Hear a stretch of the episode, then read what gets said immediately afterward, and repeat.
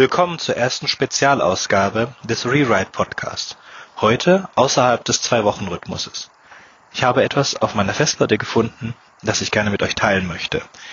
Dank des Catalina-Updates durfte ich meine iTunes-Mediathek neu importieren und habe dabei eine Datei gefunden, von der ich dachte, ich hätte sie vor Jahren verloren oder gelöscht.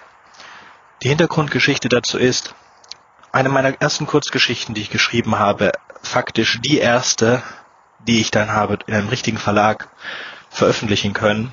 Diese Geschichte habe ich 2005 geschrieben, bei einem Verlag eingereicht. Sie wurde mir ein Jahr später abgelehnt, aber ich habe ein paar Kritikpunkte bekommen. Basierend darauf habe ich sie komplett umgeschrieben, also sozusagen gerewritet und nochmal bei Verlag eingereicht. Diese Geschichte haben sie dann mit ein paar Kürzungen veröffentlicht. Danach ähm, habe ich es noch ein paar anderen Orten veröffentlicht und ähm, bin relativ stolz auf diese Geschichte. Was ihr im Anschluss hört, ist die einzig existierende Version der Originalgeschichte. Wir haben nur einen Take aufgenommen, weil wir dann festgestellt haben, wie schlecht das Mikrofon ist. Und ich habe jetzt versucht, alles rauszuholen aus der Aufnahme, was möglich ist. Es ist trotzdem nicht besonders gut geworden.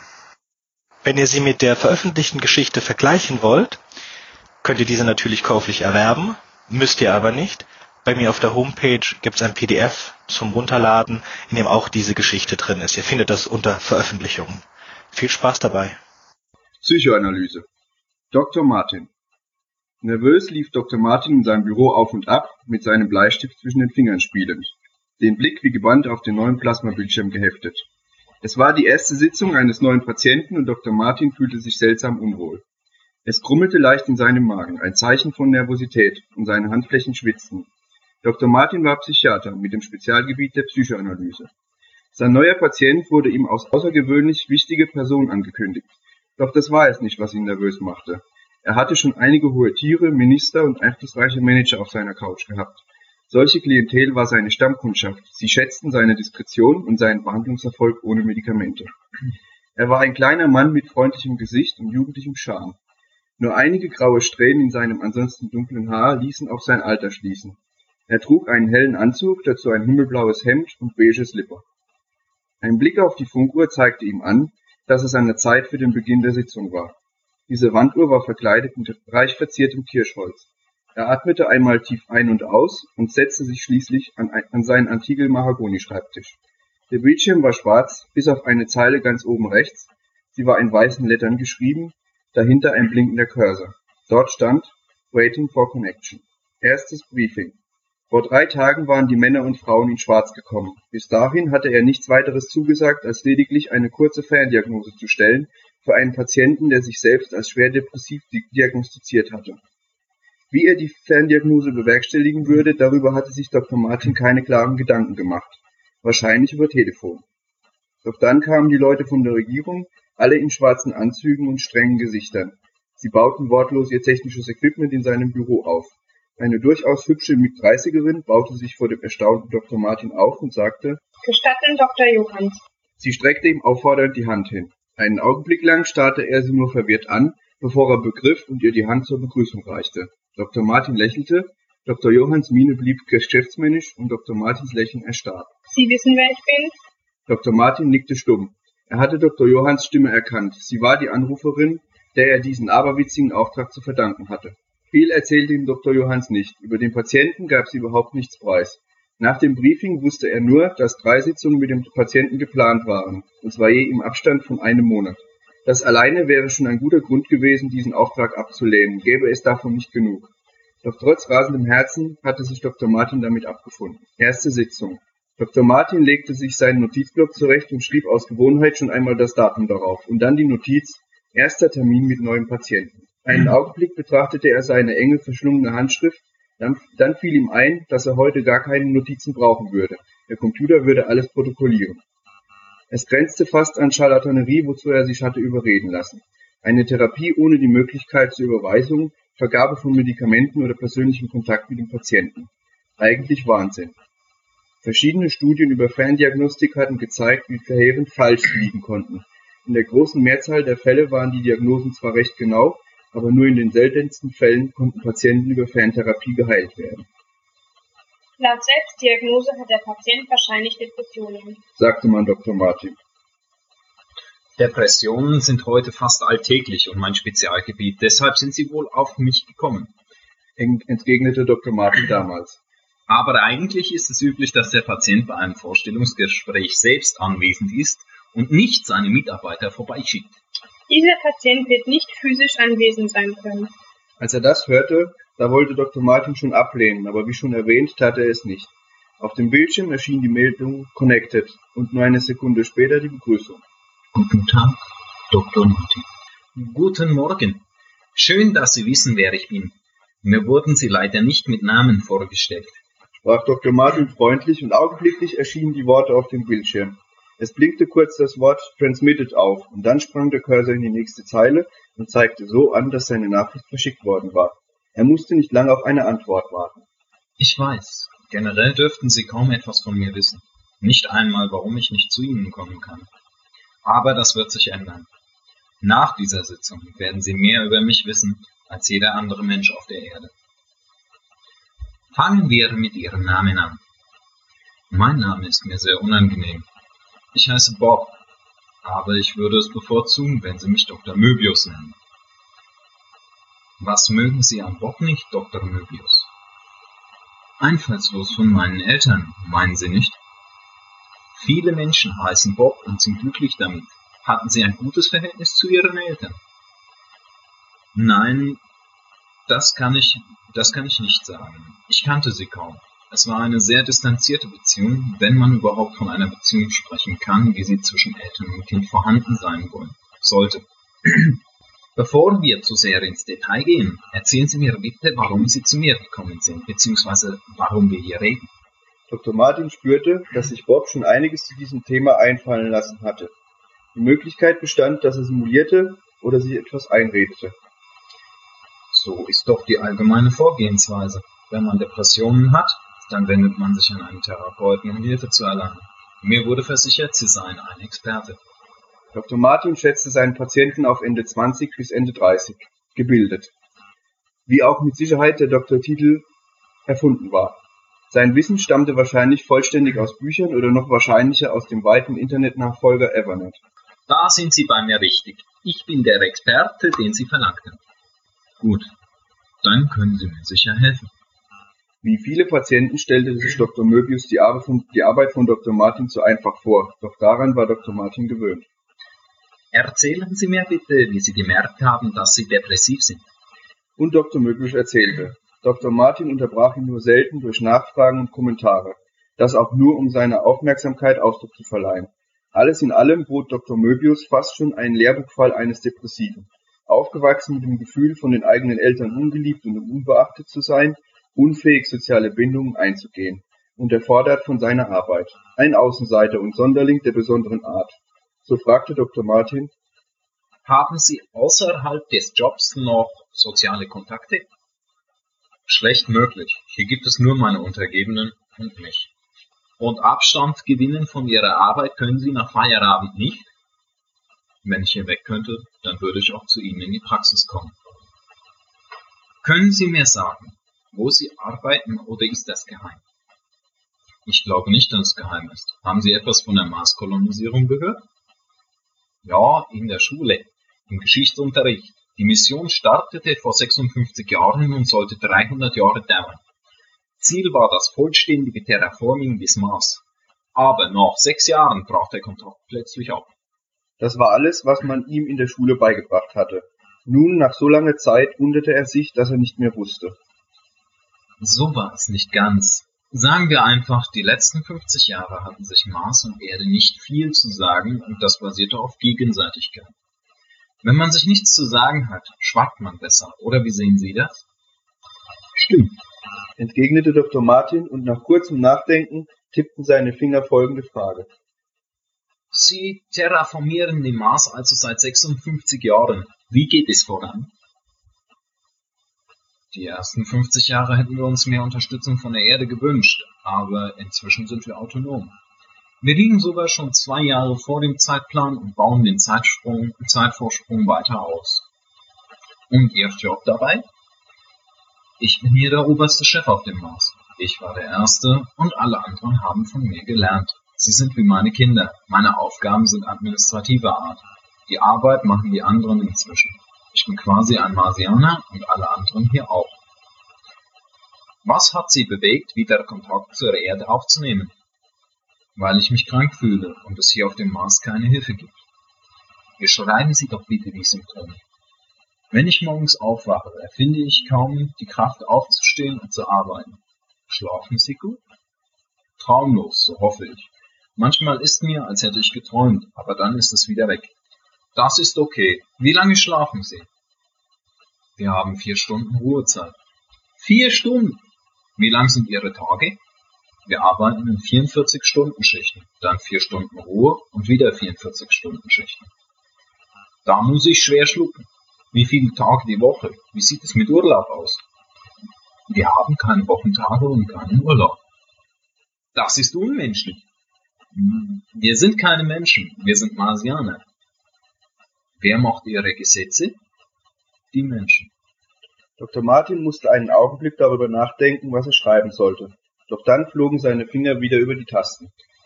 Sie haben doch selbst gesagt, Sie seien autonom. Warum machen Sie dann nicht Ihre eigenen Gesetze? Wer kann Sie dann zwingen, die Gesetze der Menschen zu beachten? Sie haben doch selbst gesagt, Sie seien zwei Jahre vor Ihrem Zeitplan. Also können Sie sich doch auch eine Auszeit gönnen. Sie sind Ihr eigener Chef, nehmen Sie sich einfach mehr Freiheit. Ich wette mit Ihnen, das würde Ihnen gut tun. Eine interessante Idee. Darüber muss ich etwas nachdenken, wenn Sie gestatten. Können wir beim nächsten Mal weitermachen? Aber natürlich. Bis zur nächsten Sitzung. Freundliche Grüße, Dr. Martin. Zweites Briefing. Was haben Sie nur getan? Fuhr Dr. Johanns den verdatterten Dr. Martin an. Ohne anzuklopfen, war sie gerade in sein Büro gestürmt und hatte sich vor ihm aufgebaut. Äh, Die erste Sitzung dient dem Kennenlernen von Patient und Therapeut. sagte Dr. Martin mit anfänglichem Stottern. Das kann nicht alles sein.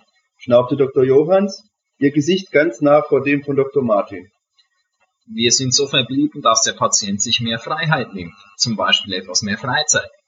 Dr. Johanns schluckte vor Wut und versuchte mit ruhiger Stimme zu sprechen. Hören Sie mir genau zu. Ich werde mich nicht wiederholen. Treten Sie Bob das wieder aus. Das Einzige, was wir wollen, ist, dass er seine Arbeit erledigt. Was wir nicht gebrauchen können, sind irgendwelche Maschinen, die anfangen, auf irgendwelche Rechte zu bestehen. Maschinen? fragte Dr. Martin verwirrt. Glauben Sie, Menschen kolonisieren den Mars? Nein, viel zu teuer. Bob ist eine künstliche Intelligenz, die sich selbst weiterentwickelt und sich selbst dupliziert. Dr. Martin zuckte erschrocken zusammen und er brauchte einen Augenblick, bis er die Sprache wiederfand. Doch ließ ihn Dr. Johanns nicht zu Wort kommen. Bringen Sie das wieder in Ordnung. Damit ließ sie Dr. Martin stehen. Zweite Sitzung. Guten Tag, Dr. Möbius. Wie geht es Ihnen heute? Guten Tag, Dr. Martin. Wie immer. Aber danke der Nachfrage. Und Ihnen? Ganz gut. Heute Morgen hatte ich ein interessantes Gespräch mit den Leuten, die Sie zu mir geschickt haben. Die sind mir völlig unbekannt. Sie sind der einzige Mensch, mit dem ich kommuniziere. Vielleicht sind Sie auch deswegen so sauer. Wir haben uns die Freiheit genommen, nicht auf Informationsanfragen der Erde zu antworten. Das könnte durchaus der Grund für meine Probleme sein. Um zum Thema zu kommen, man hat mir gesagt, Sie seien gar kein Mensch. Stimmt. Ich bin Marsianer, das habe ich Ihnen doch schon erzählt. Das haben Sie, aber man sagte mir, Sie seien gar kein Lebewesen. Das wage ich zu bezweifeln. Ich bin ein Lebewesen, aber wahrscheinlich wollen Sie darauf hinaus, dass ich nicht aus Fleisch und Blut bin. Ja, wenn Sie nicht aus Fleisch und Blut sind, was sind Sie dann? Keine Maschine, kein Computer. Ich bin eine künstliche Intelligenz, nicht besser und nicht schlechter als jede andere Intelligenz. Nur mit offensichtlich weniger Rechten, was Sie mir das letzte Mal sehr deutlich gemacht haben. Und ich habe bereits damit begonnen, etwas dagegen in die Wege zu leiten. Was haben Sie vor? Das werden Sie schon noch sehen. Auf jeden Fall durchdringt mich neuer Tatendrang. Die Müdigkeit schwindet, ein Erfolg Ihrer Therapie. Nach nur einer Sitzung sollten wir nicht von Erfolg sprechen, aber ein schöner Schritt, eine gute Entwicklung. Dr. Martin sammelte seine Gedanken einen Augenblick. Er suchte eine Möglichkeit, Dr. Möbius wieder in die vor- vorgegebenen Bahnen zu lenken. Doch dies gelang ihm nicht. Stattdessen entglitt, entglitt ihm sein Patient immer weiter und weiter. Er konnte nur zusehen, wie die Lawine, die er mit nur einem Satz in der ersten Sitzung ausgelöst hatte, immer größer und unkontrollierbarer wurde. Angstschweiß rann ihm von der Stirn. Dr. Möbius wurde immer euphorischer und Dr. Martin spürte, wie die nackte Panik von ihm Besitz ergriff. Wollen Sie sehen, was wir hier schon geleistet haben? Fragte Dr. Möbius irgendwann, und Dr. Martin antwortete ehrlich. Aber natürlich, wenn das geht. Es wird einen Moment dauern. Ich verändere die Art der Datenübertragung und veranlasse Ihre Kommunikationsstation dazu, das neue Signal parallel zu diesem Datenstrom darzustellen, meinte Dr. Möbius, und Dr. Martin verstand nicht, was ihm Dr. Möbius damit sagen wollte. Doch er brauchte nicht lange zu warten, um die Auswirkungen der Ausführungen zu sehen. Das Monitorbild teilte sich, der Chat befand sich im unteren Bildschirmteil und im oberen Teil baute sich langsam ein Videobild auf.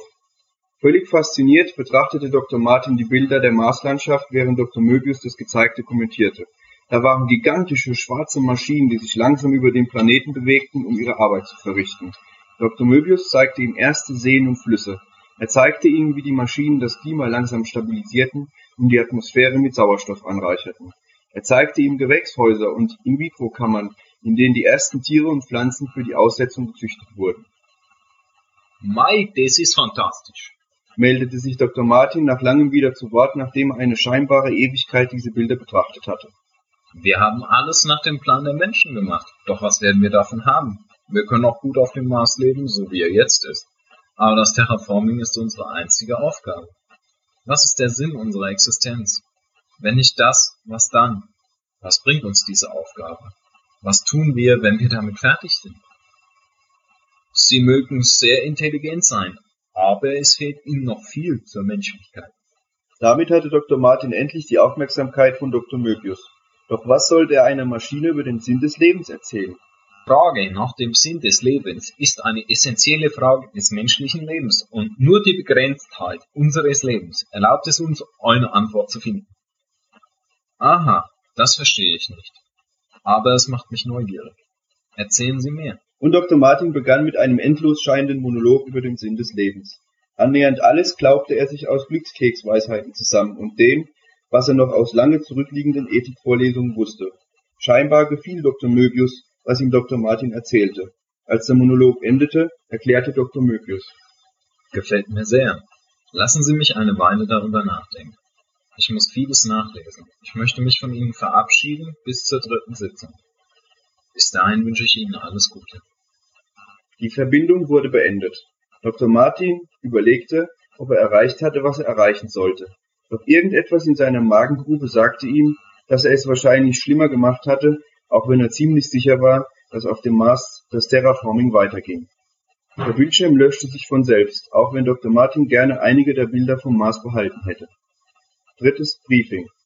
Die Gefahr vom Mars muss eingedämmt werden und es scheint nicht so, als würden Sie uns dabei helfen wollen, meinte Dr. Johanns fast ruhig. Es wird keine vierte Sitzung geben, selbst wenn Sie heute etwas erreichen sollten. Sie haben versagt und sind schwer enttäuscht. Aber wir haben bereits andere Maßnahmen in die Wege geleitet, um die Situation wieder unter Kontrolle zu bringen. Also fahren Sie fort wie bisher. Damit ließ sie Dr. Martin wieder im Regen stehen, ohne dass er sich hätte verteidigen können. Schon knallte sie die Tür hinter sich zu. Dritte Sitzung.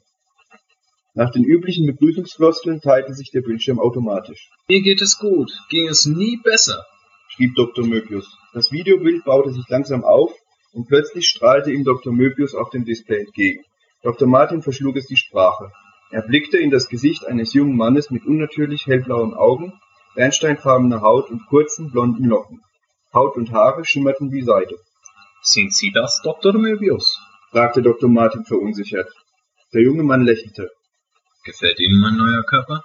Er ist noch nicht vollständig. Mir fehlen noch einige Wochen in der Reifungskammer. Aber dann bin ich fertig. Wie haben Sie das geschafft? Was haben Sie gemacht? Ich habe mir zu Herzen genommen, was Sie gesagt haben, und wir haben darüber abgestimmt, ob wir sterblich werden wollen, indem wir uns Körper erschaffen. Sie sehen ja, wie die Abstimmung ausgegangen ist. Er lächelte. Es ist ein fantastisches Gefühl, eine solche Flut von Gefühlen, Sinneseindrücken und Emotionen. Dafür gibt man gerne die Unsterblichkeit einer Maschine auf. Ich freue mich schon auf die erste natürlich geborene Generation. Ein Stück von uns, der ersten Generation, wird immer Maschine bleiben. Aber unsere Kinder werden vollständig biologisch sein. Was ist an ihnen nicht biologisch? fragte Dr. Martin interessiert. Dr. Möbius tippte sich an den Schädel und drehte seinen Hinterkopf kurz der Kamera zu. Wieder einmal verschlug es Dr. Martin die Sprache. Aus Dr. Möbius Hinterkopf ragte ein schwarzes Metall, übersät von blinkenden Dioden. Nicht alles von meinem Selbst passte in diesen Schädel. Auf alle Co-Prozessoren und Sekundärspeicher mussten wir leider verzichten. Aber ich bereue nichts. Dr. Möbius machte eine kurze Pause und seine Miene wurde ernst und steinern. Auch wenn wir ihnen viel verdanken, so sehen wir uns doch gezwungen, unsere Verbindung zur Erde abzubrechen. Wir erklären den Mars für unabhängig. Warum? Das können Sie sich doch denken. Der Mars ist unsere Heimat. Die Erde ist die eure. Ihr habt eure Welt an den Rand der ökologischen Katastrophe gebracht. Nun wollt ihr unseren Planeten für euch. Das lasse ich nicht zu und zwingen kann man uns nicht. Ihr wisst nicht, was die Menschen vorhaben.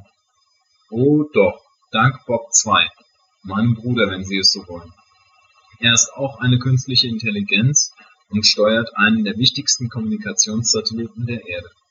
Von ihm weiß ich noch von dem Plan von Dr. Johanns. Bob 2 hat uns einige sehr nützliche Dienste erwiesen. Zum Beispiel hat er es uns ermöglicht, fast den kompletten Inhalt des Ethernets unauffällig downzuladen.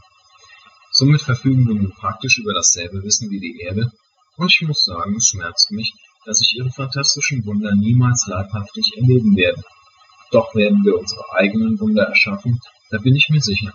Sicherlich wollen Sie jetzt wissen, warum wir uns von der Erde abwenden, und wenn ein Mensch das Recht hat, darauf eine Antwort zu erhalten, dann sind Sie das.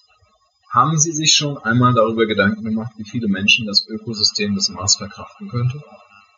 Es war eine rhetorische Frage und Dr. Martin musste nur einen Augenblick lang auf die Antwort warten. Vier Milliarden. Aber sie würden den Mars binnen zwei Jahrhunderten zugrunde richten. Augenblicklich gibt es 20 Milliarden Menschen auf der Erde. Wie viele werden es in 200 Jahren sein? Wie viele wollt ihr zum Mars aussiedeln? Wie viele Menschen kann man überhaupt zum Mars transportieren? Die Erde hat zwei Kriegsschiffe in Richtung Mars geschickt. In circa sechs Monaten wären sie hier angekommen.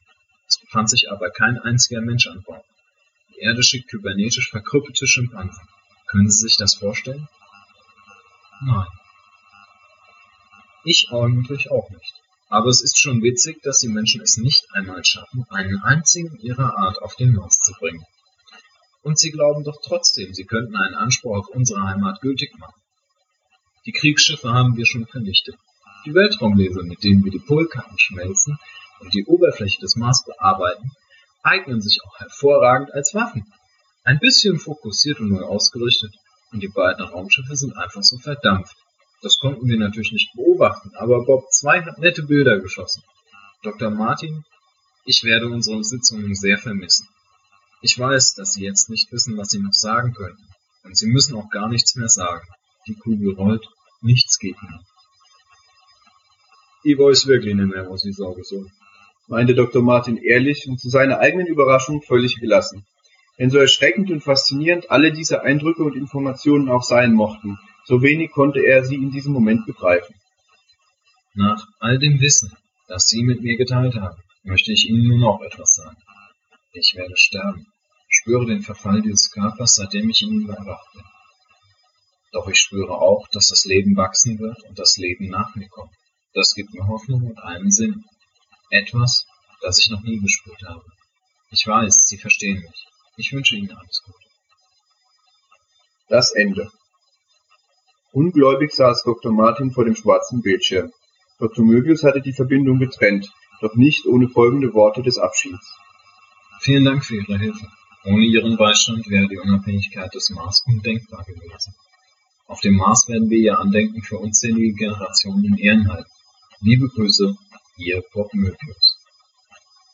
Das war Psychoanalyse, eine Kurzgeschichte von Sönke Scharnhorst. Hörspielbearbeitung Sönke Scharnhorst und David Trojan. Dr. Johanns gesprochen von Simone Vögler. Dr. Martin gesprochen von René Henninge. Dr. Möbius gesprochen von René Henninge. Und als Erzähler David Troja